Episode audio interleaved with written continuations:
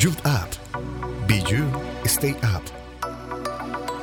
Bienvenidos a todos, qué bendición que podamos estar nuevamente acá como cada sábado en Youth Up CCI compartiendo este tema que es tan interesante como lo es la Biblia. Y el tema que hemos escogido para hoy es revolución Biblia. Y entiendo que el tema puede ser bastante interesante, sobre todo porque eh, nosotros muchas veces deseamos hacer cambios profundos en nuestra vida. Deseamos que eh, podamos eh, modificar algunas cosas que no nos agradan, crecer en otras áreas que queremos hacerlo. Pero déjeme decirles que en lo personal considero que es prácticamente imposible hacer una revolución en tu vida, lograr ese cambio profundo, ese giro tremendo, si no amamos la lectura de la palabra. Y soy muy específico en esto porque muchas veces nosotros nos sentimos obligados a ello.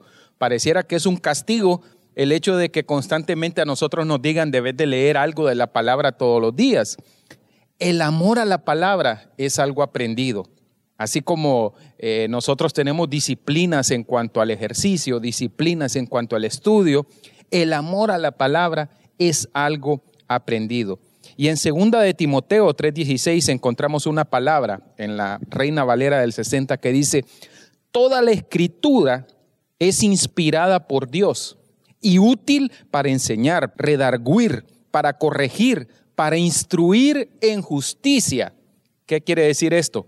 Muchas veces nosotros tenemos decisiones difíciles que tomar en nuestra vida y no sabemos cuál es el parámetro de las cosas que debemos de hacer. Si esto está bien hecho, si esto está mal hecho, doy este paso, no lo doy. Este siervo me conviene, no me conviene esta sierva. Este, este trabajo lo debo de tomar, no lo debo de tomar. La palabra es guía, es luz para nosotros, pero sobre todo también es espejo ese espejo porque nos vemos delante de ello, de lo que dice la Escritura, nuestro actuar, y nos indica que también nosotros andamos caminando. Este versículo nos enseña que nosotros podemos confiar plenamente en la palabra que Dios inspiró en cada uno de los libros. Resulta que nosotros le huimos a leer la Biblia por muchas causas. Una de ellas es falta de entendimiento, eso es algo que se puede trabajar. Lo otro es no tener el hábito de lectura, simplemente no leemos, no leemos nada, no nos, no nos gusta la lectura. Y eso es un hábito que se debe de desarrollar. Lo otro es la falta de disciplina. Somos indisciplinados. Nos encanta más el entretenimiento, nos distraemos con cada cosa y luego decimos, nunca tengo ni cinco minutos para poder leer la Biblia. Pero más importante, creo yo que nosotros no lo hacemos por pereza. Nos da pereza. Nos da pereza tomar el libro, leerlo, meditar, orar, pero por eso mismo les digo, debe de partir de un deleite, de un deseo de nosotros de querer leer la Biblia. Hay una historia que nos enseña que ser buenos, que congregarnos, que postear memes cristianos, que ver CCI Channel, que ver las veces en que salen los programas de nuestros pastores o los devocionales, no es suficiente. La Biblia nos cambia la vida. Y esto lo encontramos en Segunda de Crónicas, capítulo 34, y voy a leer algunos versículos específicos. El título del capítulo se llama El reinado de Josías y dice, comienza así, en el eh, versículo, en el capítulo 22 dice, cuando Josías comenzó a reinar era de ocho años y reinó en Jerusalén 31 años. Ocho años tenía el rey Josías cuando comenzó a reinar.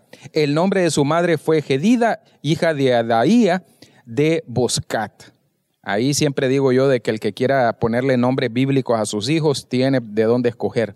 E hizo lo correcto ante los ojos de Jehová y anduvo en todo el camino de David su padre sin apartarse a derecha ni a izquierda. Es decir, la Biblia nos está enseñando que el rey Josías era buena onda, como nosotros decimos, era una buena persona, como muchas veces nosotros creemos, soy buena persona, no le hago daño a nadie, no insulto a nadie, pero realmente Dios ve nuestro corazón y la palabra muchas veces saca a luz eso. Pero voy a seguir adelante porque ocurrió algo durante el reinado de Josías. Y este capítulo dice hallazgo del libro de la ley.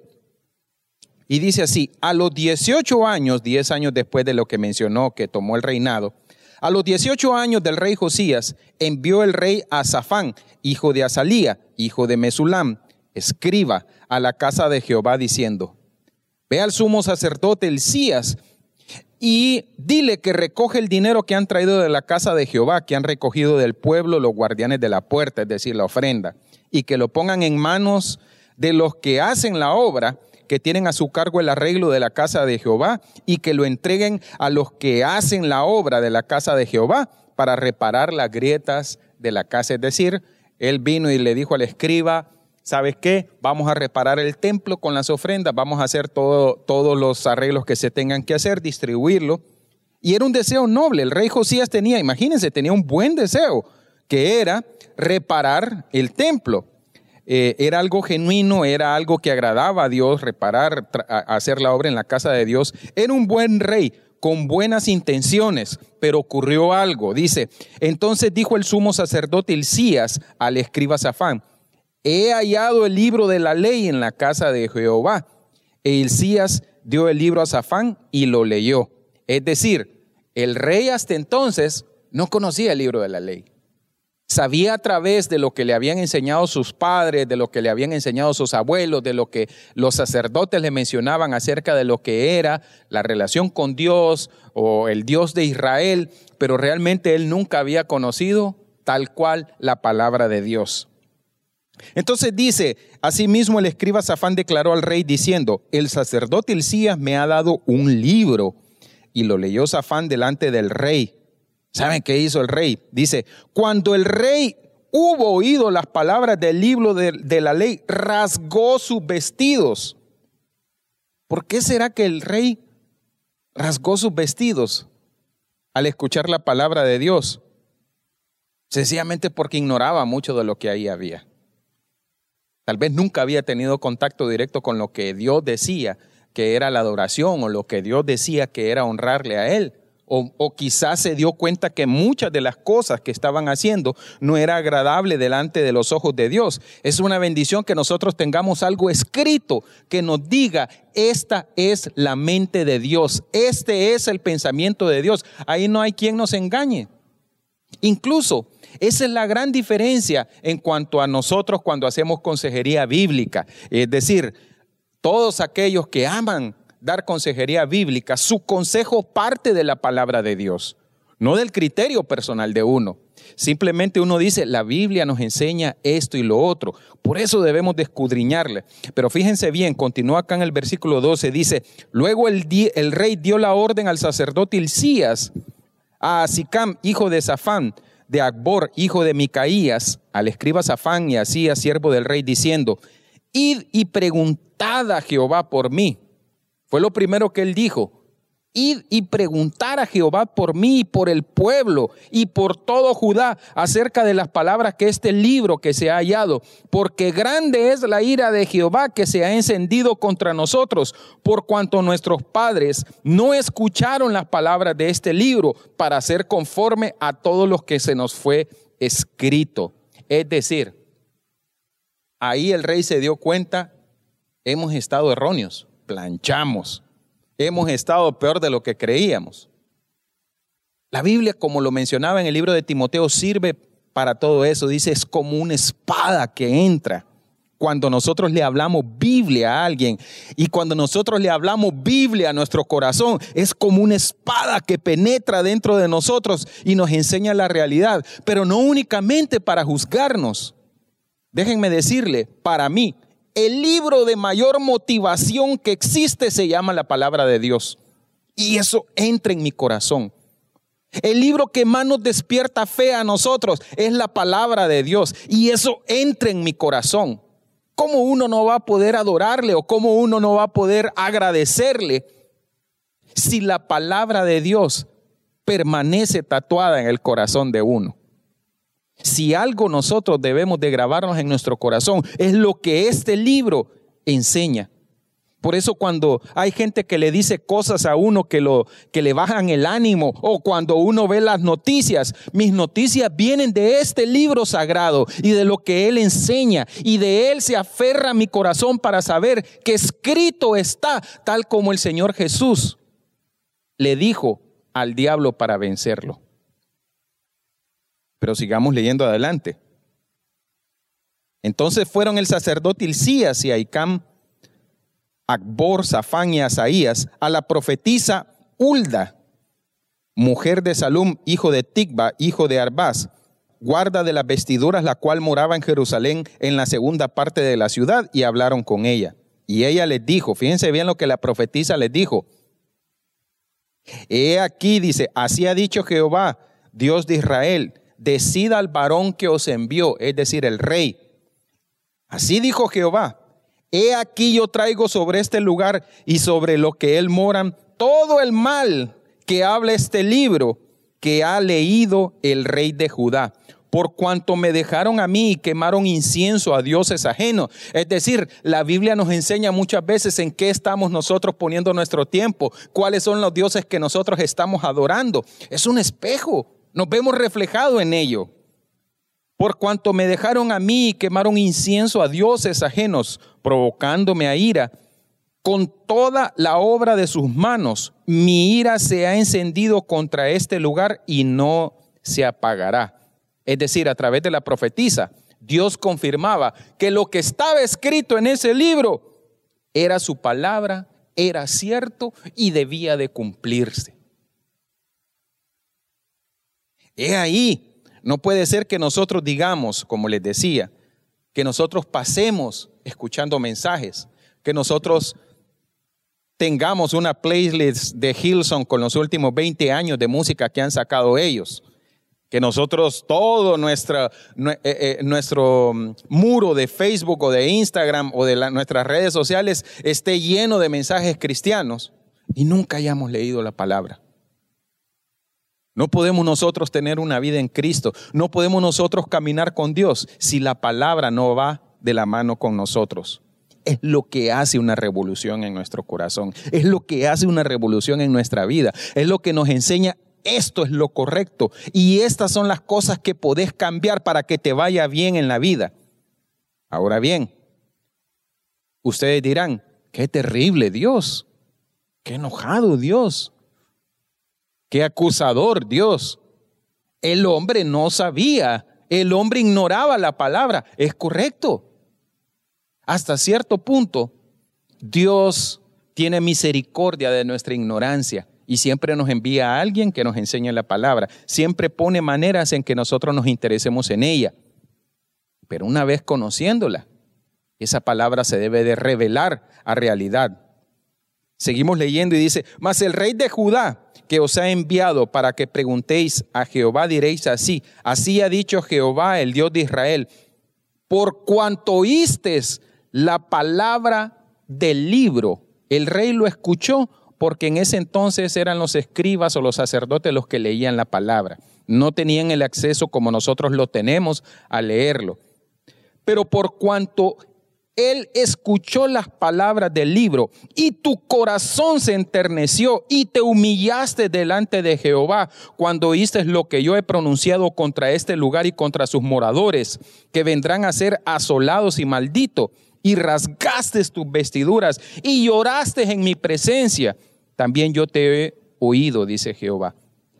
Dios vio el arrepentimiento genuino del rey Josías delante de la palabra y de lo que estaba escrito. Es decir, él mostró temor de Dios. Él mostró arrepentimiento y temor de Dios delante de la palabra. Por lo tanto, dice, he aquí, yo te recogeré con tus padres y serás llevado a tu sepulcro en paz, y no verán tus ojos el mal que yo traigo sobre este lugar. Y ellos dieron al rey la respuesta. Es decir, a través del profeta, Dios le dijo, es cierto todo lo que dice, y es cierto que debo de cumplir todo lo que mi palabra establece. El rey mandó a quitar todos los dioses, el rey mandó a levantar incienso delante de Dios, a hacer lo que el libro decía. Él se humilló y lloró y Dios vio ese arrepentimiento. Pero eso no cambió lo que en su palabra estaba escrito. Esa es la gran ventaja. En un mundo donde todo el mundo nos engaña, en un mundo donde somos tan superficiales, en un mundo, como decimos, cara vemos, aún nosotros acá, dentro de los cristianos, Muchas veces tenemos doble o triple cara. pero la palabra de Dios no cambia. Y por eso si nosotros queremos caminar firmes y con certeza en nuestra vida, teniendo la seguridad de lo que me conviene y no me conviene, evitándonos chichotes y golpes, si nosotros queremos crecer en sabiduría, si nosotros queremos hacer una revolución en la vida de cada uno de nosotros, debemos amar la lectura de la palabra de Dios. No únicamente leer libros que hablan de ello, no únicamente libros de autores cristianos, no únicamente podcasts que hablen de la palabra de Dios. Es la verdadera, genuina, única y certera palabra escrita en los 66 libros que fueron inspirados por Él. Dios inspiró su palabra los 66 libros del Antiguo y del Nuevo Testamento para que nosotros lo podamos conocer, para que nuestros pensamientos cambien, para que nosotros seamos como águilas y no vivamos en temor como que si fuéramos pollitos. La palabra de Dios nos revela la verdad, pero también nos revela cómo está genuinamente nuestro corazón delante de Él. Asaf decía, Asaf, que fue uno de los adoradores del rey David, uno de los que escribió también algunos salmos. Decía el salmista Asaf en el Salmo 119, 105, Lámpara es a mis pies tu palabra y lumbrera a mi camino. Si ustedes quieren caminar con Dios, si ustedes quieren calibrar sus decisiones, la lámpara que debe de encender e iluminar ese camino es la palabra de Dios. Si ustedes conocen a alguien, tráiganlo a la luz de la palabra, pónganle esa lámpara encima esa decisión que ustedes quieren tomar, pónganle esa lámpara encima. ¿Qué dice la palabra de Dios? Muchas veces cuando nosotros viene alguien y nos dice, yo soy profeta y te digo así, en el nombre del, del Señor te digo esto y esto y esto, tráiganlo a la luz de la palabra. Muchas veces nosotros decimos, es que tuve un sueño, soñé, soñé tal y tal. Tráigalo a la luz de la palabra. Dios dice, esto no cambia, porque mis palabras no cambian si realmente queremos hacer una revolución en nuestras vidas, debemos amar leer este libro. Este libro debe de caminar con nosotros día y noche y debemos de meditar en ello día y noche. ¿A qué se refería Dios cuando le dijo eso a Josué? A que nosotros deberíamos de levantarnos de día, leer un versículo y todo el día pasar pensando, ¿qué fue lo que leí? ¿Qué fue lo que Dios dijo a mi corazón? Es ahí donde nosotros podemos encontrar, por ejemplo, muchas Biblias de estudio o tener grupos donde hay estudios bíblicos. Despertar ese amor a la palabra. Esto es algo que definitivamente, se lo garantizo, va a revolucionar sus vidas. Quiero que oremos y si alguno de ustedes necesita que Dios le dé entendimiento con respecto a la palabra, vamos a orar por ello. Así que ahí donde está, cierre sus ojos, porque déjenme decirle, la palabra también dice, aquel que necesite sabiduría, pídaselo a Dios, que Él dará en abundancia. Si nosotros no tenemos entendimiento de la palabra, nosotros podemos pedirle, Señor, revélame esto. Yo antes de abrir mi Biblia, le pido a Dios, Señor, lo que vaya a ver, dame entendimiento de ello. Y déjenme decirle, Dios susurra al corazón muchas cosas que le sirven a la vida de uno. Padre, gracias te damos, Señor, por esta oportunidad de estar acá. Queremos que tu palabra se nos revele, así como fue revelada en su momento, como la escritura lo dice con el rey Josías, y nos traiga luz, nos traiga verdad de este libro maravilloso que tú nos has dejado, de este libro rico en sabiduría, rico, Señor, en promesas, pero también rico en parámetros que nos guían y nos enseñan nuestra vida. Padre, te pido que cada uno de los que han oído en este en esta ocasión este mensaje, despiertes amor por la palabra, despierte deleite en la palabra, Señor, que se levanten jóvenes y mediten de día y de noche en ello, Señor, que eso quede grabado en su corazón para que a la hora que tomen decisiones, tomen decisiones sabias. Señor, quiero pedirte también, si hay alguien que no ha aceptado a Dios en su corazón, no le ha abierto a Jesús su corazón, Señor, que en este momento pueda hacerlo y haga esta breve oración conmigo para que tú tomes control y también le enseñes lo maravilloso que es caminar contigo. Si alguno de ustedes en este momento desea recibir a Cristo en su corazón, créanme que una paz va a venir a ustedes. Si está desesperado, si están acongojados, si no haya salida, si ya lo probó todo, créanme que probar a Cristo le cambia la vida a uno. Y ahí donde está, repita conmigo, Señor Jesús, te pido perdón por todos mis pecados. Te pido perdón por todo aquello que he creído que es bueno y no lo es. Te pido perdón, Señor, por las cosas que debo de cambiar en mí. Te abro mi corazón, te abro mis pensamientos, te abro mi mente. Entra en ellos, Señor. Revélate como Rey, como Salvador, Señor. Pero también como mi amigo. Te recibo en mi corazón, Señor. Y te doy gracias infinitas por ello. En nombre de Jesús. Amén y amén.